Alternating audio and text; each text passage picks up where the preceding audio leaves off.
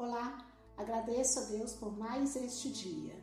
Ainda caminhando no sexto capítulo, Sproul continua falando sobre o poder da oração, o poder do intercessor. A oração é a função sacerdotal de levar um pedido a Deus. Nos tempos do Antigo Testamento, havia duas principais classes de mediadores entre Deus e seu povo: os profetas e os sacerdotes. Em palavras simples, o profeta era ordenado por Deus para falar sua palavra divina ao seu povo. O profeta falava ao povo em favor de Deus. No sentido oposto, o sacerdote era ordenado por Deus para ser um porta-voz em favor do povo. O sacerdote falava a Deus em favor do povo. No Novo Testamento, Cristo exerce os ofícios não somente de profeta e sacerdote, mas também de rei. Em seu papel sacerdotal, Cristo fez um sacrifício perfeito, oferecendo uma expiação perfeita de uma vez por todas. Todavia, a cruz não foi o fim do ofício sacerdotal de Cristo. Ele entrou no, no Santo dos Santos Celestial, onde continua a agir como nosso grande sumo sacerdote. Ali, ele ora por seu povo intercedendo diante do Pai em nosso favor. O poder das orações de Cristo é imensurável. Pode ser ilustrado não somente por meio dos milagres que ele realizou na terra, mas também por suas orações de intercessão durante seu ministério terreno. Considere os exemplos de Judas e Simão Pedro. Ambos foram discípulos que praticaram atos detestáveis de traição contra Jesus. Em sua hora mais atribulada, Judas se suicidou, enquanto Simão foi restaurado e se tornou a rocha da igreja primitiva em Jerusalém. Por quê? Uma diferença crítica entre estes homens pode ser vistas, pode ser vista nos anúncios de Jesus a respeito da traição futura deles.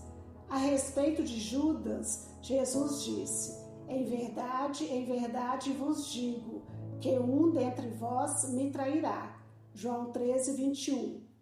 Quando os discípulos lhe pediram que identificasse o traidor, ele respondeu: É aquele a quem eu der um pedaço de pão molhado. Versículo 26. Depois, Jesus molhou um pedaço de pão e o deu a Judas e disse: O que pretendes fazer? Faze-o, faze-o depressa. Versículo 27. Mais tarde, naquela noite, em sua grande oração de intercessão, Jesus disse: Quando eu estava com eles, guardava-os no teu nome, que me deste, e protegia-os, e nenhum deles se perdeu exceto o filho da perdição, para que se cumprisse a Escritura. João 17, 12.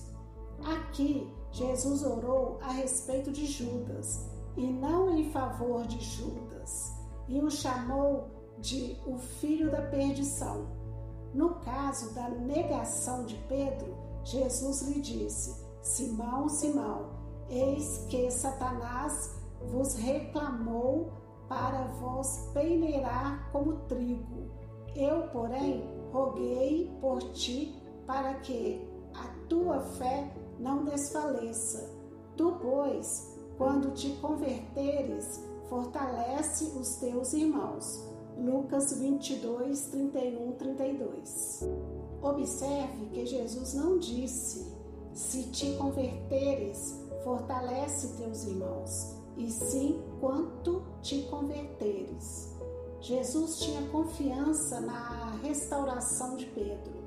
Não podemos deixar de extrair a conclusão de que a confiança de Jesus se devia amplamente às suas palavras anteriores. Eu, porém, roguei por ti.